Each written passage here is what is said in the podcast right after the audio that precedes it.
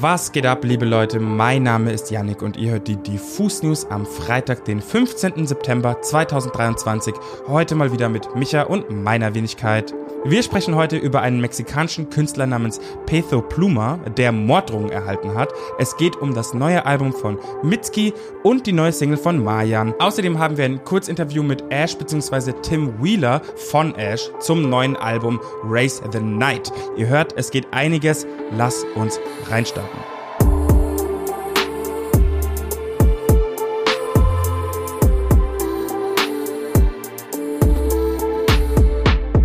Für die erste Neuigkeit zieht es uns nach Mexiko.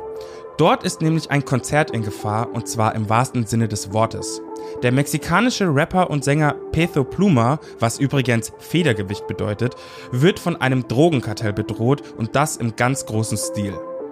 In Tijuana, der zweitgefährlichsten Stadt der Welt, soll der Künstler nämlich Mitte Oktober spielen, ein Konzert. Problem ist nur, dass genau dort ein Banner hochgezogen wurde und das erst kürzlich, nämlich während Petho Pluma bei den MTV Awards aufgetreten ist.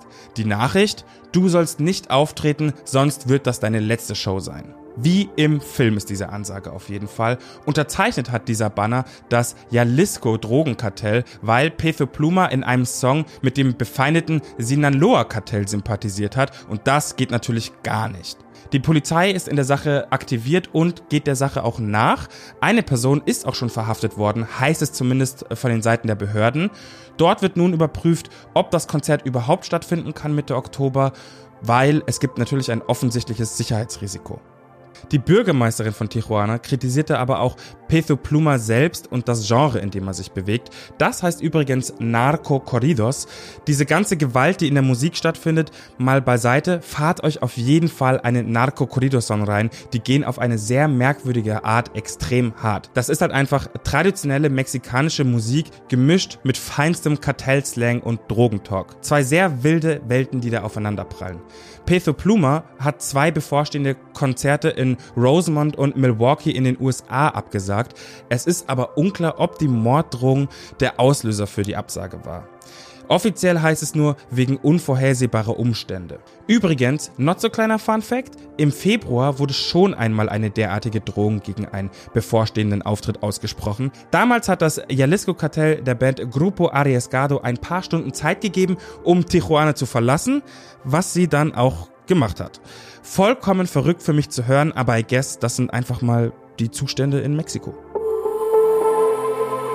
Wir gehen mal weg von der Kartelllandschaft von Mexiko und rüber ein paar Meter nach Amerika, denn dort hat Mitski heute ihr neues Album veröffentlicht. Die Platte ist schon der siebte Baustein in der Diskografie der Singer-Songwriterin und hört auf den zugegebenermaßen ziemlich sperrigen Namen The Land is Inhospitable and So Are We. Und gewissermaßen ist dieser Titel auch schon ein Hinweis auf den Inhalt.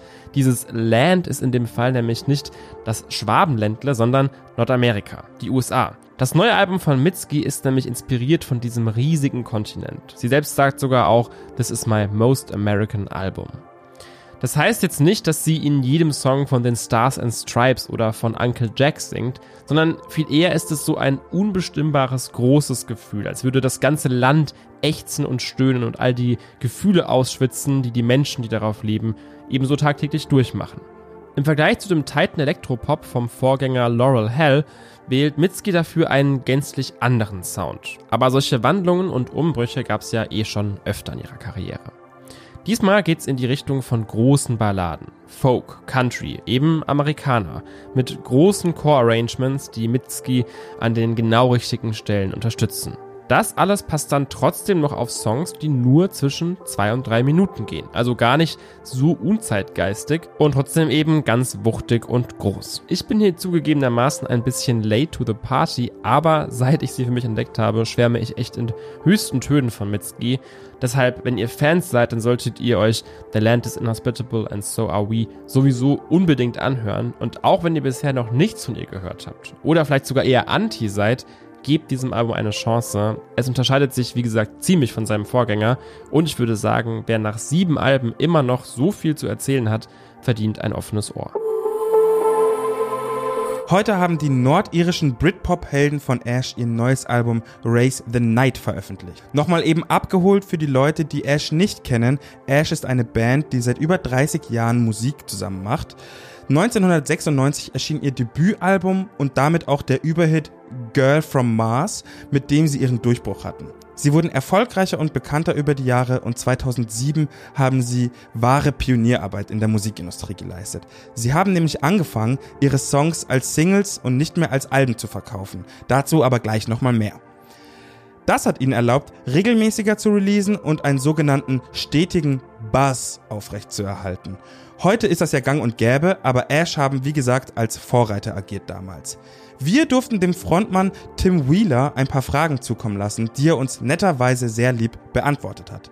Ich wechsle jetzt mal auf Englisch, einfach damit wir sprachlich gesehen da auf einer Ebene sind. This time around, you recorded the new album in your hometown of Belfast. What inspired the overall sound of the record? Originally, this record was kind of going to be like a half rock record and half electronic record.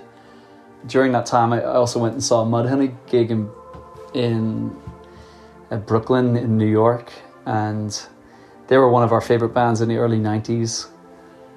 And but they were a band I never got to see at the time, so it was I don't know. It was kind of exciting to see that this band was still playing the same kind of pulverizing grunge rock that they had whenever they had started, and it kind of inspired me to like, you know, re- go back into that side of my musical roots and and uh, kind of want to rock out a bit like we did in the beginning. You've been making music as a band for more than 30 years, which is longer than most marriages last. How do you manage to stay together and not get annoyed by each other? Oh, well, I'm sure we got annoyed at each other. and I'm sure I've annoyed the guys plenty of times. Um, but I don't know. I, I guess we, over the years, we, we know it's not worth annoying each other. It's, it's better to try and make. we have all got the same mission, so we, I don't know, we, we stay on the same page. I guess we were very lucky that we were three people who met who had the same dream and you know had like a long term wish to like keep you know to make rock music and be together. What are your thoughts on the current music industry compared to when you started? Oh wow. Yeah it's well it's completely different to when we started. Um, yeah back then it was all about mtv and music press and radio and of course the internet didn't exist and there was no such thing as streaming vinyl sales were going down, CD sales were what it was all about.